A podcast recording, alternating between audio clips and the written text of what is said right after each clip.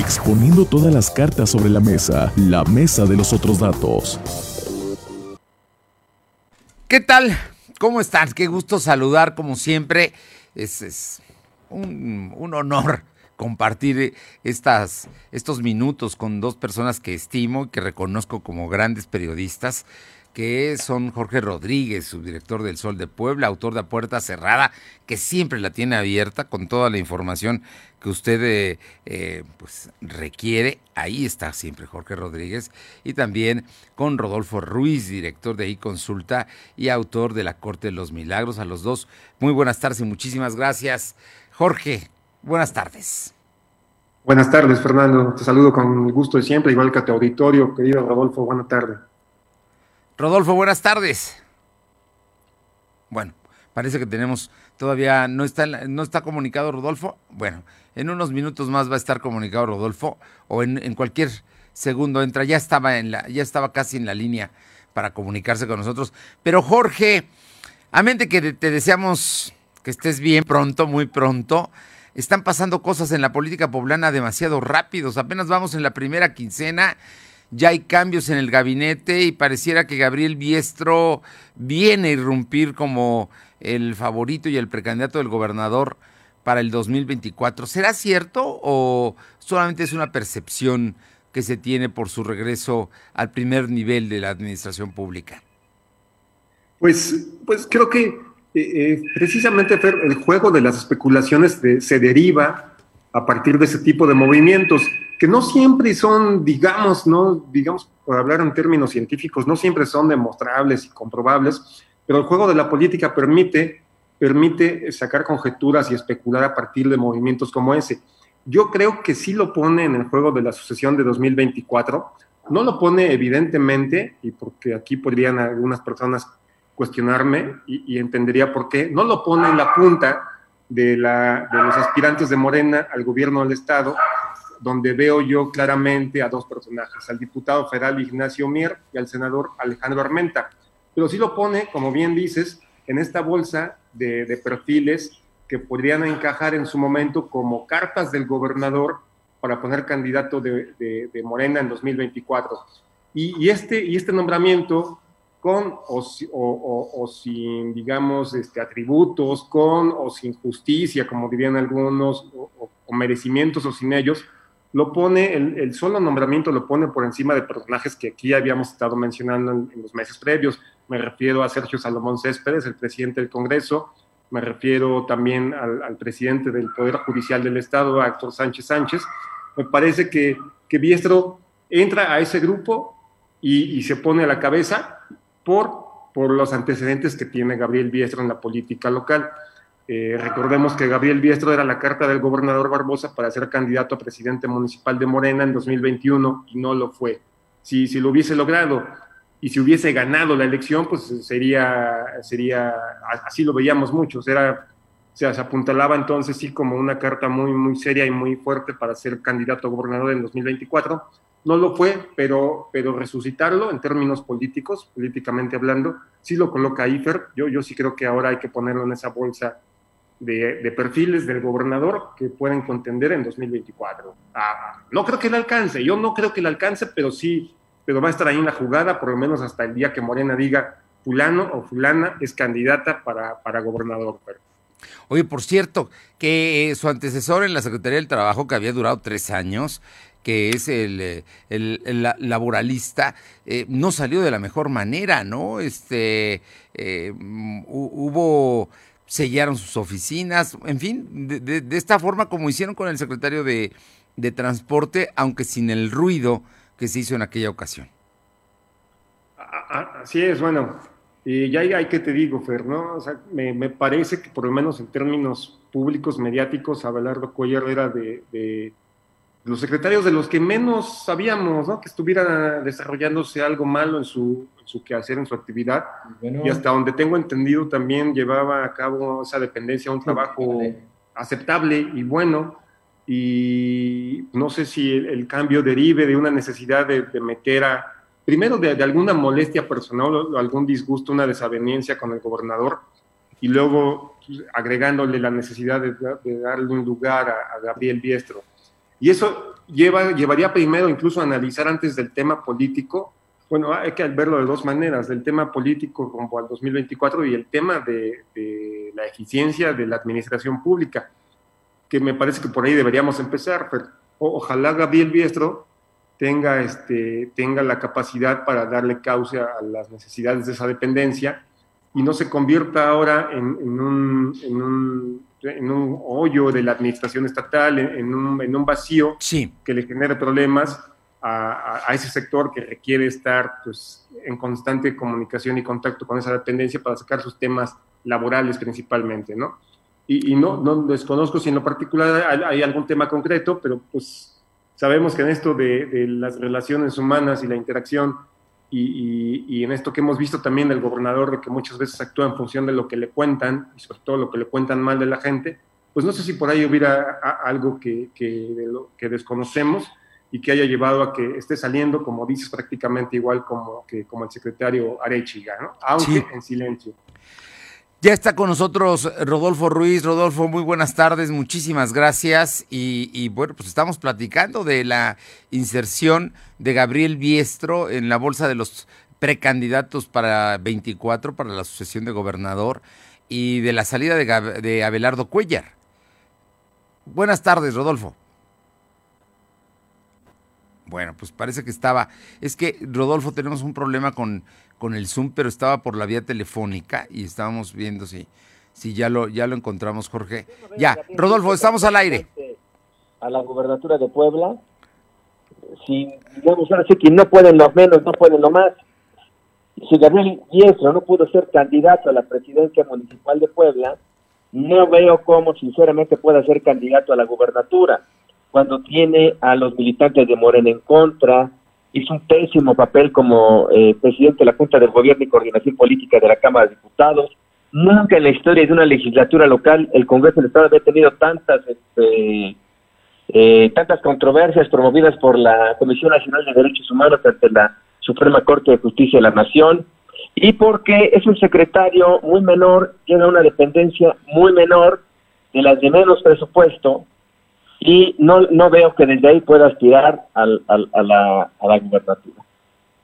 No lo ves. Sin embargo, en el gabinete no hay en este momento alguien, o, sería Olivia es que el gobernador no tiene cartas, el problema es ese, pues no hay una sola carta del gobernador con posibilidades reales de llegar a la de llegar a sucederlo, pues. Las únicas cartas fuertes de Morena pues, este, son eh, el senador Alejandro Armentanier y el diputado federal y coordinador de los diputados federales de Morena en la Cámara de Diputados, Ignacio Mier Velasco.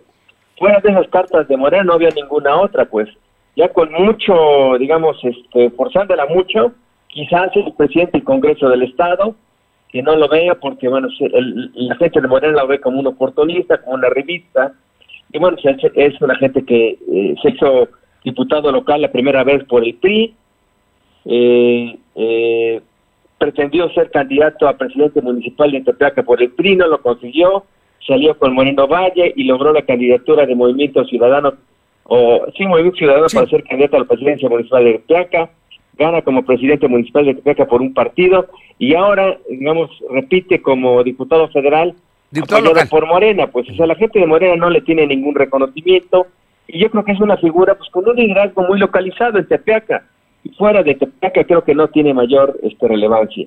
El presidente del, del, Poder Judicial, la verdad es que tampoco lo veo, no tiene tampoco ningún antecedente en Morena, es más bien es producto de un gobierno anterior, de esos que Barbosa no quiere, como este el de, Tony Gali.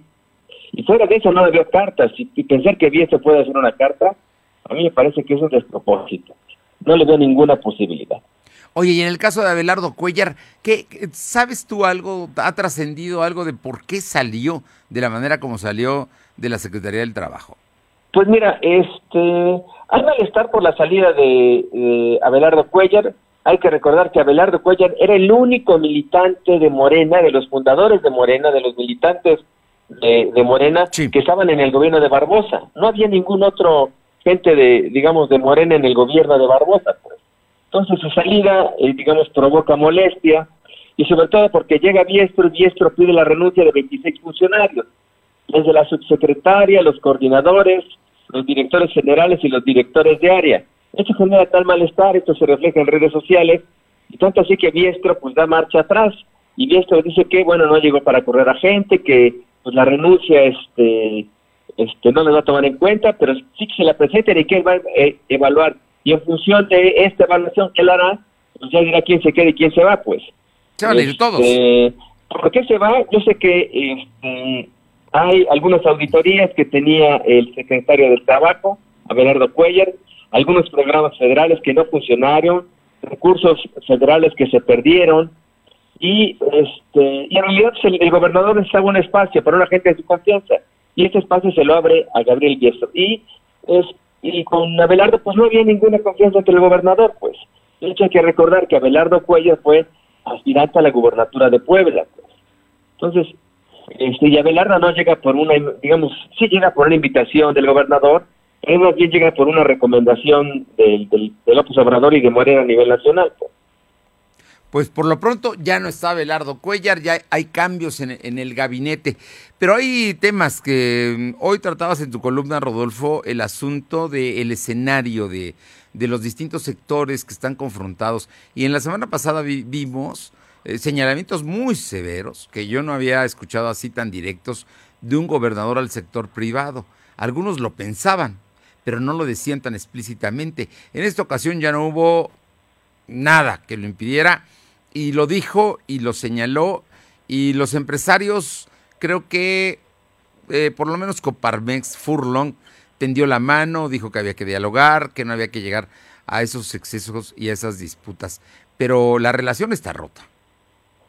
Pues sí, mira, hay una mala relación del gobernador con la Coparmex, pero no solo con la Coparmex, el gobernador tiene malas relaciones con muchos sectores, pues. Tiene malas relaciones con los con los senadores de su partido, tiene malas relaciones con el presidente nacional de su partido, con eh, este Mario Delgado, tiene malas relaciones con la presidenta de la Comisión Nacional de Derechos Humanos, que le ha mandado recomendaciones muy severas, tiene malas recomendaciones con medios de comunicación, creo que el gobernador tiene abiertos muchos frentes, no solamente con la iniciativa privada. Yo diría que es, este frente es un frente más. El, esa confrontación que trae con los empresarios, particularmente con los empresarios de la Coparmex, es un frente, pues está el frente de la Universidad de las Américas, está el frente del rector de la UAP, este, Alfonso Esparza, en fin. Creo que si, si, si, por algo se ha, distinguido el gobernador Barbosa es, digamos, por esa confrontación, eh, digamos, por ese estilo eh, pues, eh, poco tolerante, y poco democrático para resolver los problemas. El gobernador pues, prácticamente descalifica a todos, a veces por grillas, este, sin siquiera tener, digamos, toda la información, el gobernador descalifica y desde su conferencia mañanera pues hace juicios pues muy severos y esto pues lo ha metido en confrontaciones, yo insisto, no solamente con la Coparmex, lo ha metido en confrontaciones con muchos sectores, pues, y particularmente con los militantes de su partido, con el dirigente nacional, con los diputados federales y con algunos diputados locales que están impulsando los amparos contra el, el derecho al alumbrado público. En fin, creo que el gobernador trae abiertos varios frentes. Yo diría que el principal frente lo trae abierto con la presidencia de la República una señal clara, inequívoca de que hay una mala relación, es el eh, este pueblos de los estados que menos presupuesto federal tienen para obra pública, pues. Y hay quien decía que amistad que no se refleja en la nómina, no se refleja en el presupuesto, pues no es amistad. Entonces yo no sé cómo pueden presumir una buena relación del gobernador con el presidente cuando en materia presupuestal, pues el presidente los trata muy mal. Bueno, y la designación de David Méndez como delegado de migración no es una buena sí, señal. Después de que el gobernador lo corre, eh, lo despide y utiliza a, a varios de sus columnistas para desacreditarlo, para montar una campaña, prácticamente la presidencia de la República o la Secretaría de Gobernación, que es de quien depende el Instituto Nacional de Migración, sin consultarle, lo nombran delegado. Pues eso es otra señal muy clara y abierta de que, en fin, el gobernador no, no, no trae buenas relaciones a, a, nivel local y a nivel nacional tampoco. Eh, Jorge Rodríguez, ¿cómo se ve todo esto? ¿Cómo va a reflejarse en, en la economía, en el desarrollo de Puebla, este tipo de relaciones políticas a las que no habría que tenerle miedo porque al final de cuentas es parte de la democracia, pero que sí lastiman, especialmente en una sociedad como la poblana, donde la apuesta es a la armonía, a buscar consensos, aunque sea en el discurso, ¿eh? pero, pero se va trabajando en ese sentido. Pues, pues yo te diría que ya ni siquiera la poblana, yo te diría que pues ese es el ideal de funcionamiento en cualquier comunidad, en cualquier sociedad, donde todos jalen parejo hacia el mismo sentido y buscando beneficios para todos. A, mí me parece, me parece ya extremo lo que ocurrió con, en la respuesta que le dio el gobernador al presidente Coparmex. Yo, yo estaba de vacaciones, entre vacaciones y COVID, te informo que tengo COVID, pero, este, pero sí estuve leyendo y busqué primero, primero escuché la, respuesta del gobernador y después me metí a ver qué había dicho Rubén Fullo para verlo enfurecer de esa manera, para hacerlo enfurecer de esa manera. Y me encontré un documento de Coparmex, para mí se me, hizo bastante respetuoso, con argumentos de por qué una autoridad, la que sea, tiene que velar por la seguridad de los habitantes, con detalles, con argumentos. Se, se ve que Furlong la cuidó justamente para que no pasara lo que pasó. Y al final dice que está a las órdenes para apoyar y colaborar en lo que el gobernador quiera y mande casi casi, y de todos modos vino la andanada de descalificaciones. ¿Qué, creo que, va a tener que pasar, Fer? Por desgracia, es que, que, que fluyan estos tres años y ya. O sea, que fluyan estos tres años, que el Estado se descomponga lo menos posible y bueno, pues ya después veremos, ¿no? Porque efectivamente, como lo, dice Rodolfo, me parece que que, el síntoma es intolerancia, si no piensas como yo o, no, o, dices cosas que pueden cuestionar mi, mi, capacidad y mi desempeño, te, te, ataco. Esa es una mala señal, no para la, para la iniciativa privada, es una mala señal para todos los poblanos. Para el clima, ¿no? Sí, sí, sí, lastima, lastima y genera un clima de, que genera un clima de que pues mejor no me meto, nomás me, me cuido aquí en mi parcela, hago lo que me toca hacer y dejo que el tiempo pase y ya, ¿no? Entonces, pueden, pueden ser tres años de, inactividad que no le van a ayudar mucho al Estado porque no se, van a, no se va a permitir que, otras voces intervengan para, para, guiar esos destinos. Y pues lo único que digo yo, ojalá el gobernador que le gusta hacerlo a él solo, espero que lo haga bien, ¿no? Digo que por cierto hoy, también anunció que le dio COVID, espero que, que, que, pronto recupere su salud y espero que lo haga bien porque ya vimos que no está dispuesto a escuchar a otras personas o o, prefiere escuchar a quienes le, dicen cosas negativas, no, no lo sé. Entonces, contestándote, creo que no va a haber participación de los sectores de los sectores sociales porque por ese miedo a participar, porque no sé cómo me vaya a ir o cómo lo vaya a tomar, y entonces mejor dejaré que pasen tres años y, después saber si, si ahora sí puedo participar en la vida comunitaria que debería existir ahorita. Y, y eso es mi opinión. Sí, sí genera, sí, sí lesiona. Bien, eh, bueno, esperemos, como tú dices, primero tu pronta recuperación, Jorge, que te veo bastante bien. Yo creo que estás ya en la parte final de, este tema y esperemos que la pronta recuperación del gobernador Barbosa, por supuesto. Eh, por cierto, que por esta enfermedad de COVID, el día de hoy no participó con el resto de los gobernadores del país en la apertura del Parlamento abierto en, el, en la Cámara de Diputados, que arrancó el día de hoy precisamente con la asistencia de los gobernadores de toda la República. Digo, ese es, ese es, ese es un comentario, porque además quien eh, coordina esto es el poblano Ignacio Mier. Pero más allá de interpretaciones políticas o no, si el gobernador tiene COVID, está confinado, ya lo dijo, y está en Sinacatepec. Rodolfo Ruiz, ¿cómo ves el tema de la relación del PRI con el gobernador Barbosa? Es buena porque, bueno, ya aquí dijimos los que no se llevan con él, pero, pero los prisas parece que están contentos, están bien. Pues mire, yo creo más bien que el PRI trata de sobrevivir a costa de lo que sea, pues. Cuando les conviene se alían con el PAN y cuando les conviene se alían con, el, con, Morena y así están actuando, pues. Y creo que es la lógica que está siguiendo Jorge Estefan. Eh, eh, uno pensaría que, pues, por la, por la coalición que se hizo, por la alianza que se hizo en Puebla, pues los aliados naturales fueran el PRI y el PAN en Puebla. Y lo que estamos viendo es que no, que, este, que, los hechos, Jorge Estefan está encabezando al grupo de diputados del PRI que no están aliados con el PAN, sino que están aliados con Morena. Lo vimos, como tú ya lo mencionabas, con el DAP. Este, los diputados del el PRI, que son diputados que llegaron en una coalición con el PAN, votaron en contra de que se aprobara el DAP para los municipios de Puebla San Andrés Cholula y San Pedro Cholula, pues. Lo lógico sería que los diputados del PRI, que eran aliados electorales del PAN, pues también hubieran votado por el DAB en Puebla, pero esto no ocurrió. Entonces, ¿quién está siendo el verdadero líder del Congreso? el verdadero líder del Congreso no está siendo eh, el, diputado, el presidente de la Junta de Gobierno, sino el verdadero líder del Congreso está siendo Jorge Estefan Chiliar. Y, y en esta lógica explico este encuentro que tuvo con el con el con, con Alito, con el dirigente nacional del PRI y el gobernador. Y la verdad es que yo creo que Alito pues está, este, digamos, agarrando de cualquier clavo para tratar de sostenerse, pues. La verdad es que hay un descrédito a, nivel nacional del PRI, hay un descrédito, el PRI prácticamente en Puebla se está desfondando, y a nivel nacional ocurre lo mismo, y lo que está tratando de Estefan Chitak y, y, y, y, y Alejandro Moreno pues es de tratar de, de, rescatar lo poco que queda del PRI. Y en ese contexto yo este pues ubicaría esta reunión del gobernador con el dirigente nacional del PRI en caso de Jorge Estefan Bien, eh, Jorge Rodríguez, hoy hubo cambio en la dirigencia municipal del PRI. En el pasado yo recuerdo eran verdaderamente actos políticos, se movía la ciudad, era un líder importante, el, presidente del comité municipal del PRI. Ha habido todos, casi todos los políticos de los últimos 40 años importantes pasaron por esa oficina. Pero hoy, hoy no, no, ni hay ruido, ni se sabe quién es, ni nada, ¿no? ¿Qué pasa con el PRI y sus, estas nuevas relaciones, Jorge Rodríguez?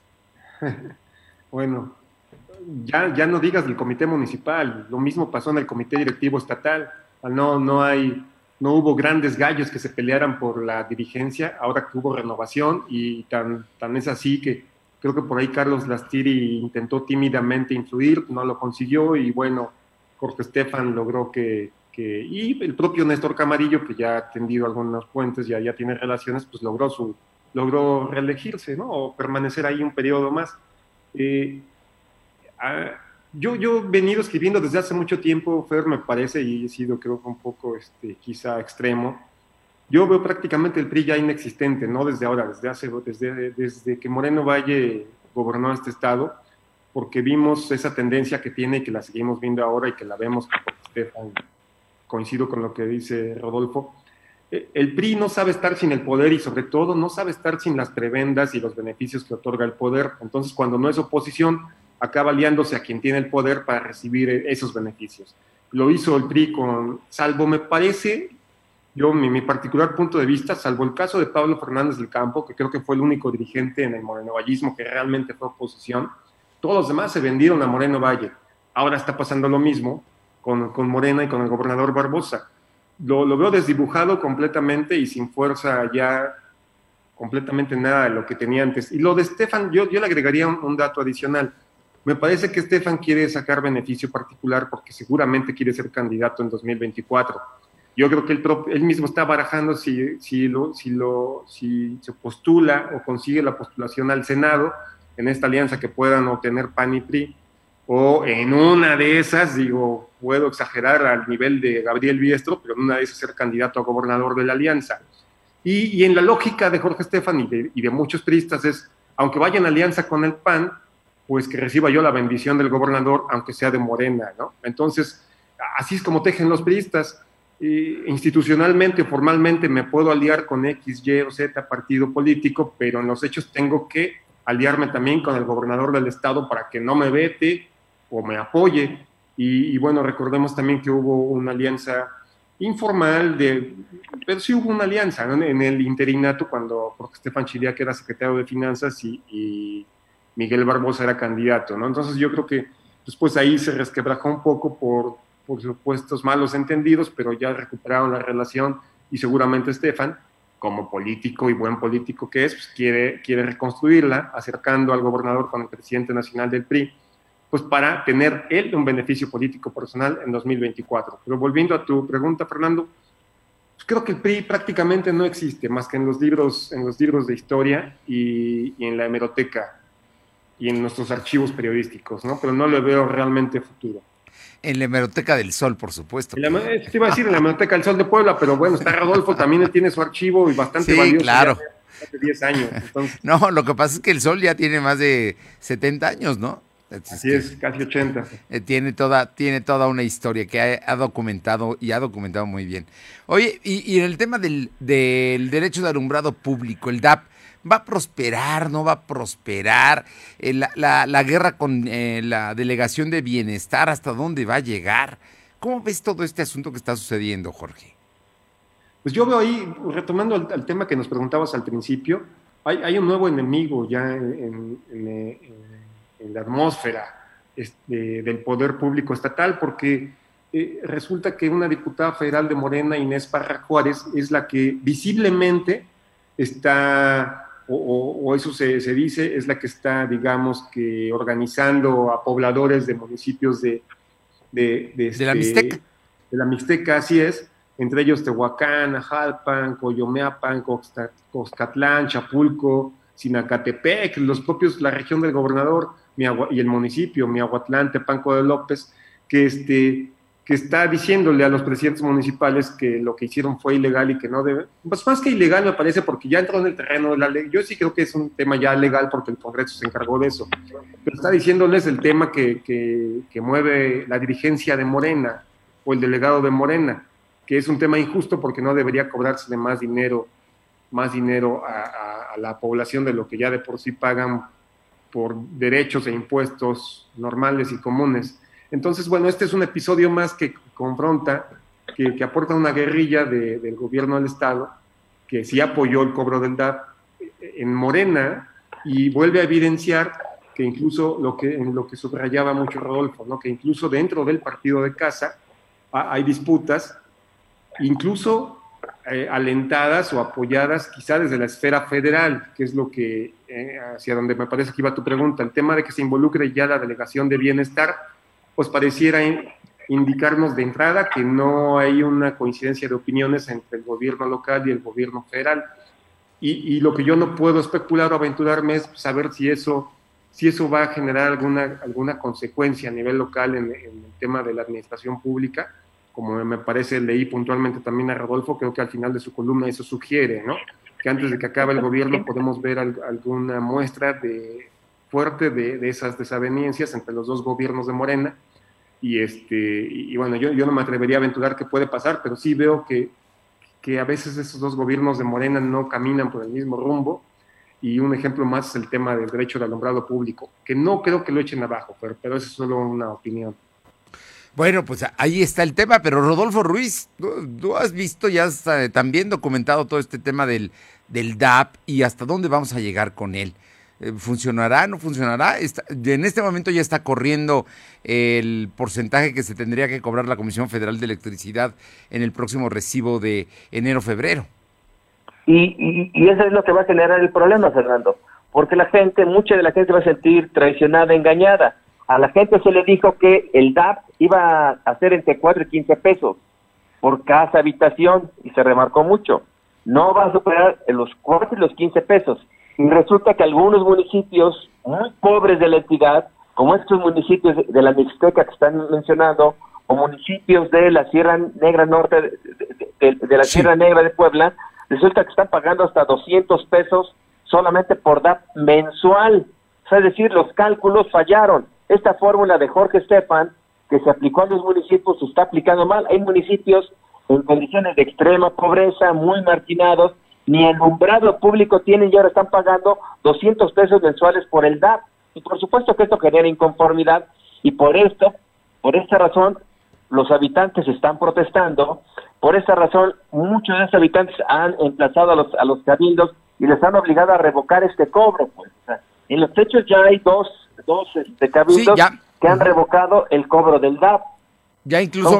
este, y hay otras protestas en otros municipios donde están forzando a los presidentes municipales tomándoles la, la, presidencia, como ocurrió en Sienacatepec o, o ha ocurrido en Ajalpan, para que también revoquen el DAP. ¿Por qué? Porque los cobros están siendo excesivos. Ahora resulta que van a pagar más por el DAP que por el que por el propio predial, Fernando y están pagando en, en, municipios pobres donde ni siquiera hay el alumbrado público, Fernando.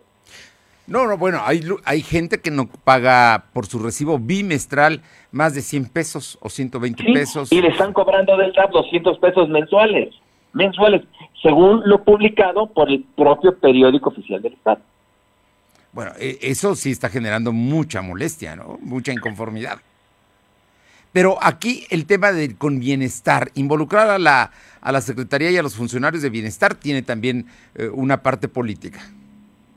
Pues es el enfrentamiento nuevamente entre las estructuras de, digamos, del gobierno de Morena o las estructuras de la 4T, pues, o sea, ya lo decía Jorge, pues, lo que pasa es que las estructuras de Morena marchan por un rumbo en, los municipios, por otro rumbo en los estados y por otro rumbo en la, digamos, en la federación, entonces, pues no hay una concordancia de intereses y eso explica pues estos desencuentros que tenemos entre el presidente y el gobernador y entre el gobernador y los presidentes municipales pues no vienen los mejores tiempos. Por lo menos estamos empezando un, eh, un año, enero, estamos en la primera quincena de enero y o empezando la segunda con, con muchos movimientos políticos.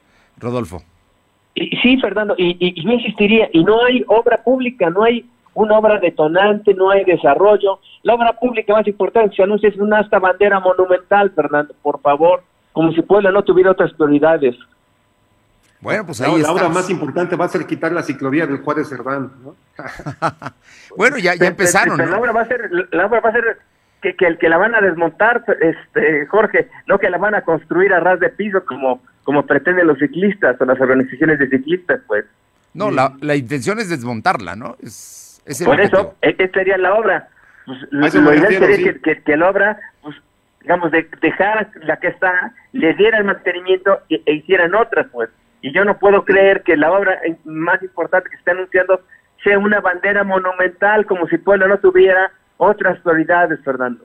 Sí, pues eh, estamos terminando. ¿Algo más que agregar, eh, Jorge Rodríguez? No, querido Fer, muchas gracias. Mejórate, cuídate. Sí. Esperemos pronto ya volvernos a ver. Eh, con sana distancia, pero vernos personalmente. Muchísimas gracias, Jorge. Jorge Rodríguez, director, subdirector del Sol de Puebla, autor de A Puerta Cerrada. Rodolfo Ruiz, ¿algo más? Pues nada, Fernando, agradecerte como siempre el, espacio y nos escuchamos dentro de 15 días. Un saludo a Jorge, que se recupere pronto y pronto nos veremos. Nos escuchamos en 15 días. Un fuerte abrazo también, Rodolfo. Gracias. Hasta luego.